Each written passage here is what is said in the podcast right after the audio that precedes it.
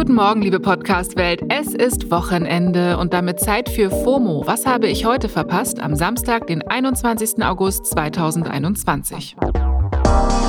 Mein Name ist Jasmin Polat und ich will gar nicht viel Zeit mit dem Intro verlieren. In dieser Samstagsfolge beschäftigen wir uns mit einem Thema, das gerade unsere Newsfeeds, aber vor allem die Leben sehr vieler Menschen bestimmt. Heute geht es um Hashtag Afghanistan. Wir wissen wahrscheinlich alle, was los ist. Die News aus Afghanistan sind diese Woche durch alle Timelines geflogen und auch ich sitze da und klicke jede Minute den Refresh-Button. Mir ist natürlich klar, dass die Geschichte eines ganzen Landes viel zu komplex ist, als dass ich das jetzt hier in dieser FOMO-Folge aufbereiten könnte. Dazu empfehle ich euch lieber ein paar KollegInnen in den Show Notes. Trotzdem will ich in dieser Folge die News der Woche, die durch unsere Feeds gelaufen sind, ein bisschen sortieren, auch wenn die sich natürlich laufend entwickeln. Kurz zur Transparenz, wir nehmen diese Folge am Freitagmorgen auf. Und ich will mit Menschen sprechen, die direkten Bezug zu Afghanistan haben und fragen, was wir von hier aus gerade tun können. Nochmal kurz zusammengefasst. Nach einem längeren Vormarsch durch das gesamte Land haben die Terroristen der Taliban am vergangenen Sonntag auch die afghanische Hauptstadt Kabul umzingelt und eingenommen. Die Taliban sind eine Terrorgruppe, die sich in den frühen 90er Jahren formiert hat und für unzählige Tote verantwortlich sind. Als die NATO nach 20 Jahren Einsatz vor Ort im April diesen Jahres abgezogen ist, ging es ganz schnell. Die Taliban hatten immer noch ländliche Gebiete kontrolliert und konnten so innerhalb weniger Wochen zurückkehren. Die Widerstandsgruppen konnten sich nicht entsprechend dagegen wehren, obwohl die von der NATO ausgebildeten afghanischen Soldaten zumindest auf dem Papier in der Überzahl waren. Die afghanische Regierung hatte den Taliban eine kampflose Machtübergabe zugesagt. Der Präsident Ashraf Rani hat sich in die Vereinigten Arabischen Emirate abgesetzt. Die afghanische Bevölkerung ist also auf sich allein gestellt und am Kabuler Flughafen spielen sich seitdem dramatische Szenen ab. Ihr habt die Bilder unter dem Hashtag Kabul Airport sicher gesehen. Menschen haben sich verzweifelt an Flugzeuge geklammert, sind vor einem US-Flieger hergelaufen, nur um irgendwie noch aus dem Land zu kommen. Die Lage ist noch immer chaotisch und unübersichtlich und viele Menschen bangen um ihr Leben. Vereinzelt gab es Proteste im Land. Bereits jetzt gibt es Berichte von Morden durch die Taliban, die offenbar von Tür zu Tür gehen und Jagd auf JournalistInnen und RegierungshelferInnen machen. Dabei wurde auch schon ein Angehöriger eines Deutsche Welle-Journalisten von den Taliban getötet. Das ist richtig schlimm und lässt einen als BeobachterInnen von außen schon halbwegs hilflos fühlen. Aber um unsere Gefühle soll es hier weniger gehen. Ich möchte lieber Menschen zu Wort kommen lassen, die davon in irgendeiner Form betroffen sind. Mein Name ist Waslat Hasrat Nazimi und ich bin 33 Jahre alt. Ich äh, bin Journalistin, bin Redaktionsleitung der Afghanistan-Redaktion bei der Deutschen Welle und ich lebe in Bonn. Mein Name ist Shikiba Baburi. Ich bin in Kabul geboren und habe bis zu meinem 13. Lebensjahr in Afghanistan gelebt.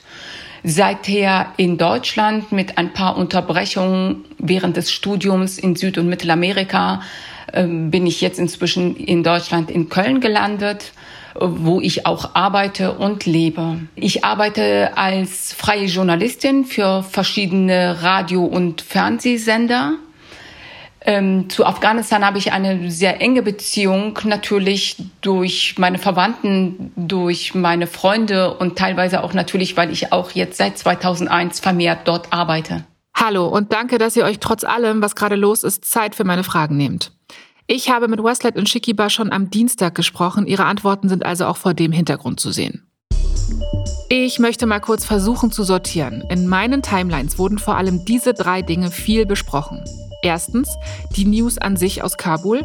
Zweitens das Zitat 2015 darf sich nicht wiederholen vom Unionskanzlerkandidaten Armin Laschet. Und drittens der Evakuierungseinsatz der deutschen Regierung, der vielen zu spät und unzureichend erscheint. Zum ersten Thema, die News an sich. Shikiba, kannst du beschreiben, was du fühlst, wenn du die aktuellen Nachrichten siehst? Also in erster Linie stimmt mich das wahnsinnig traurig äh, zu hören, zu sehen, was im Moment in Afghanistan passiert. Weil ich bin in den letzten 20 Jahren sehr oft dorthin gereist, habe die Entwicklungen, die positiven Entwicklungen, die es in den Städten gegeben hat, verfolgt, teilweise ähm, mit unterstützt, weil ich und für viele Organisationen Journalistinnen in Afghanistan ausgebildet habe. Um das zu sehen, dass das wieder zusammenbricht und äh, die Hoffnung der Menschen verloren geht, das macht mir sehr zu schaffen. Und was geht dir gerade durch den Kopf, Waslat? Ich bin als äh, Kind mit meinen Eltern zusammen aus Afghanistan geflüchtet und jedes Mal, wenn die Lage wieder besonders schlimm ist, und das ist natürlich sehr oft gewesen in den letzten, seitdem ich denken kann eigentlich, ähm, versuche ich mich in diese Position hineinzuversetzen und muss natürlich daran denken, wie es wäre, wenn ich jetzt dort wäre und dass es eigentlich nur eine Frage des Glücks ist, dass es nicht so ist. Und das ist eigentlich so das, was mir am meisten durch den Kopf geht. Und natürlich denke ich ganz viel an die Frauen und Kinder in Afghanistan, ähm, die wirklich was, was Besseres verdient haben als das, was gerade abgeht. Waslat spricht es schon an, die Lebenssituation vor allem von Frauen und Kindern, aber auch von Männern, wird sich unter den Taliban sehr wahrscheinlich extrem verschlechtern. Dazu gibt es leider Erfahrungswerte, denn die Taliban sind nicht das erste Mal an der Macht. Von 1996 bis 2001 haben sie schon mal in Afghanistan geherrscht. Damals wurden unter anderem Musik und Fernsehen verboten, Männer mussten Bärte tragen, Frauen mussten sich voll verschleiern, durften nicht arbeiten und Mädchenschulen wurden geschlossen. Von den schlimmen Strafen, Attentaten und Ermordungen mal ganz zu schweigen. Die Taliban kannten und kennen keine Gnade, sagen viele Afghaninnen. Und jetzt? Naja, kurz nachdem sie in Kabul angekommen sind, haben die Taliban so getan, als seien sie gemäßigter. Auf einer Pressekonferenz am Dienstagabend haben sie gesagt, dass der Krieg vorbei sei und jeder begnadigt werde bzw. eine Amnestie erhalte, also dass eine Strafe gemildert oder erlassen werde. Der Taliban-Sprecher Mujahid hat beteuert, dass es keine Racheakte an denen geben würde, die der bisherigen Regierung oder ausländischen Kräften geholfen hätten und dass Frauen weiterhin arbeiten gehen dürften, sofern die Tätigkeiten im Einklang mit den Prinzipien des Islam stehen würden. Das ist natürlich absolut unglaubwürdig, wenn man sich die letzten Jahre und Tage ansieht. Shikiba, was denkst du, wie wird sich die Lage der Frauen unter den Taliban jetzt ändern? Also wenn man jetzt die Bezirke und Provinzen beobachtet, wo die Taliban schon länger an der Macht sind, äh, kann man schon sehen, dass es nichts Gutes bedeutet für Frauen, weil in diesen Gebieten ist es bereits schon so, dass Frauen nicht das Haus verlassen können und sich verschleiern müssen und in Begleitung nur in Begleitung raus können. Deswegen heißt das, bedeutet das nichts Gutes, wenn die jetzt wirklich tatsächlich an die Macht kommen sollten. Und das ist auch die große Angst der Frauen, dass die kleinen Veränderungen, Verbesserungen, Erleichterungen, die sie in den letzten 20 Jahren erlebt haben, wieder aus der Hand geben. Wobei auch diese äh, Veränderungen auch vor allem in den Großstädten passiert ist, nicht unbedingt in kleinen Bezirken und auf dem Land. Es hat die letzten Jahre also vor allem in den Städten zumindest kleine Verbesserungen gegeben, auch wenn die Taliban nie ganz weg waren, vor allem auf dem Land. Jetzt aber sitzen die Taliban im Präsidentenpalast in Kabul. Und viele tausend Afghaninnen wollen einfach nur noch raus aus dem Land. Und das nicht erst seit gestern, seit Jahrzehnten versuchen Menschen Afghanistan aus verschiedensten Gründen zu verlassen. Das ist aber überhaupt nicht einfach. Hinzu kommt, dass Deutschland seit 2016 immer wieder afghanische Männer, teils Straftäter, nach Afghanistan abgeschoben hat, trotz der Lage im Land. Und inmitten dieser aktuellen akuten Bedrohung durch die Taliban sagt Armin Laschet, der Kanzlerkandidat der Union, in einer Pressekonferenz am Montag den Satz 2015 darf sich nicht wiederholen. Dieser Satz von Laschet war das zweite Thema, das meine Timelines rauf und runter gewandert ist. 2015 sind Hunderttausende Geflüchtete nach Europa gekommen, primär aus Syrien, aber auch aus Afghanistan. Deutschland hat etwa 890.000 Menschen aufgenommen und diese Zeit wurde und wird von einigen als Flüchtlingskrise tituliert. Darauf spielt Laschet also offenbar an, auch wenn er im Anschluss an den Satz von geordnetem Schutz für diejenigen spricht, die nach Europa streben. Laschets Äußerung von Montag hat viel Empörung im Internet ausgelöst, wie ich finde, zu Recht. Warum fasst der Moderator und Podcaster Holger Klein ganz gut zusammen? Er hat getwittert, Niemand soll behaupten, er wüsste nicht, dass 2015 eine Chiffre ist, die exklusiv nach rechts außen zielt. Wer sie benutzt, weiß ganz genau, was er tut, und wer was anderes meint, benutzt sie nicht. Hm. Tatsächlich hat auch die AfD-Politikerin Alice Weidel denselben Satz getwittert, den Armin Laschet im Interview gesagt hat. Aber statt mich jetzt auf diese Rhetorik einzulassen, würde ich lieber andersrum fragen. Wenn wir davon ausgehen, dass sich 2015 nicht wiederholen soll, was hätte Deutschland denn aus humanitärer Sicht schon 2015 für Geflüchtete besser machen können?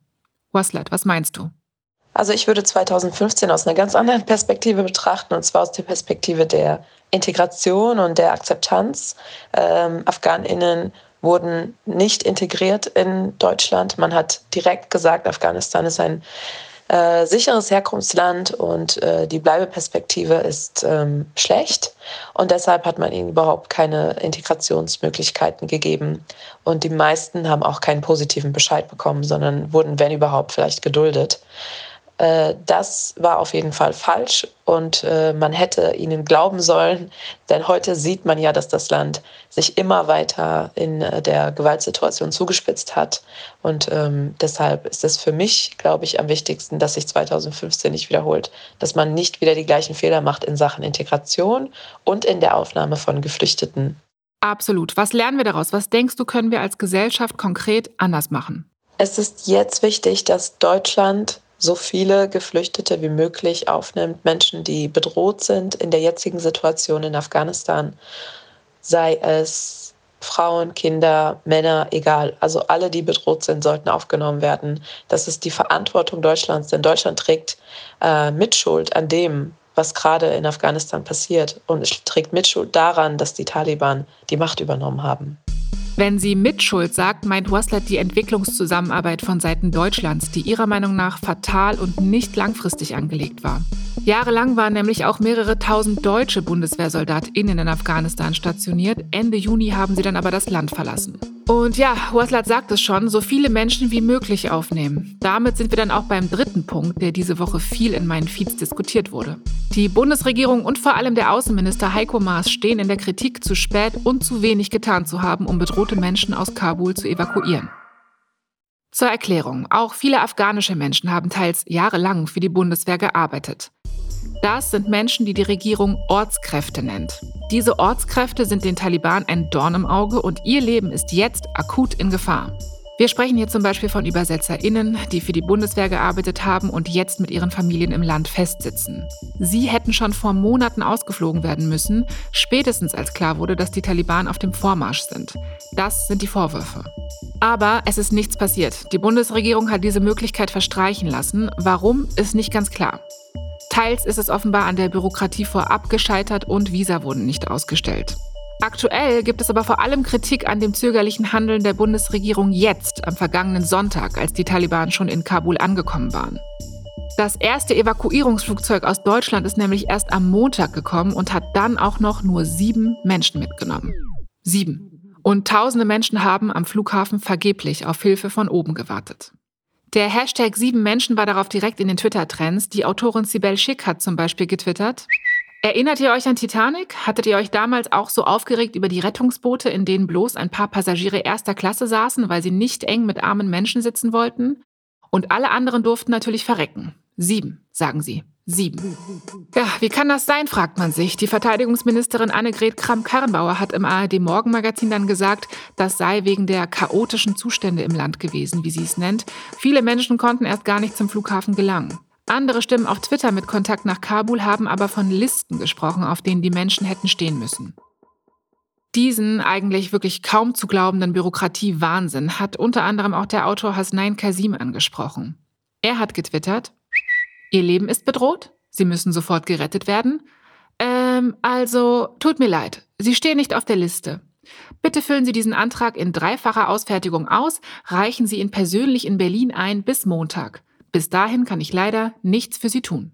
Mittlerweile sind laut Verteidigungsministerium übrigens Stand jetzt mehr als 1600 Menschen in Sicherheit gebracht worden, aber die Zeit drängt unglaublich. Es gibt Berichte, dass die Taliban mittlerweile alle Menschen blockieren, die versuchen, zum Flughafen zu kommen. Ich möchte nochmal betonen, dass allen von den Taliban bedrohten Menschen schnellstmöglich eine sichere Ausreise ermöglicht werden sollte. Zum Schluss frage ich mich einfach, was können wir von hier aus tun? Also, zum einen kann man seinen Abgeordneten schreiben, den Link dazu packen wir euch in die Show Notes. Und man kann natürlich spenden. Meine Timelines sind gerade zum Glück voll damit und falls ihr einen Überblick braucht, in den Show Notes haben wir auch eine Liste mit Hilfsorganisationen zusammengestellt, an die ihr gern spenden könnt. Aber was noch? Shikiba, was denkst du, kann man jetzt Sinnvolles tun? Ja, gute Frage, eine gute Preisfrage. Was kann man tun? Wahrscheinlich so viele möglichst viele Leute rausholen wie möglich. Die Taliban stoppen, die Hinterleute der Taliban stoppen, die Geldgeber stoppen, die Ausgaben der Entwicklungshilfe an Bedingungen knüpfen Aber erstmal wahrscheinlich wirklich einfach Leute rausholen. Ich weiß es nicht. Weil wenn man, ich bin ganz verzweifelt. Ich habe gerade wieder private Bilder vom Flughafen in Kabul gesehen.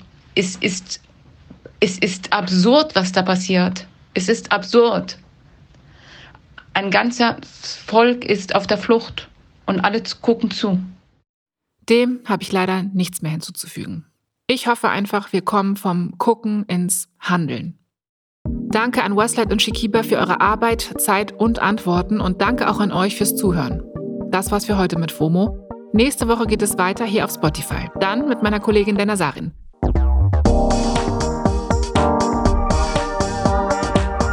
FOMO ist eine Produktion von Spotify Studios in Zusammenarbeit mit ACB Stories. Folgt uns auf Spotify.